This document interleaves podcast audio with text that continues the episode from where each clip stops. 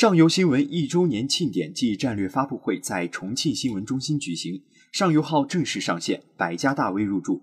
十一月二十八日下午，上游新闻一周年庆典暨战略发布会在重庆新闻中心举行，上游号正式上线，百家大 V 入驻。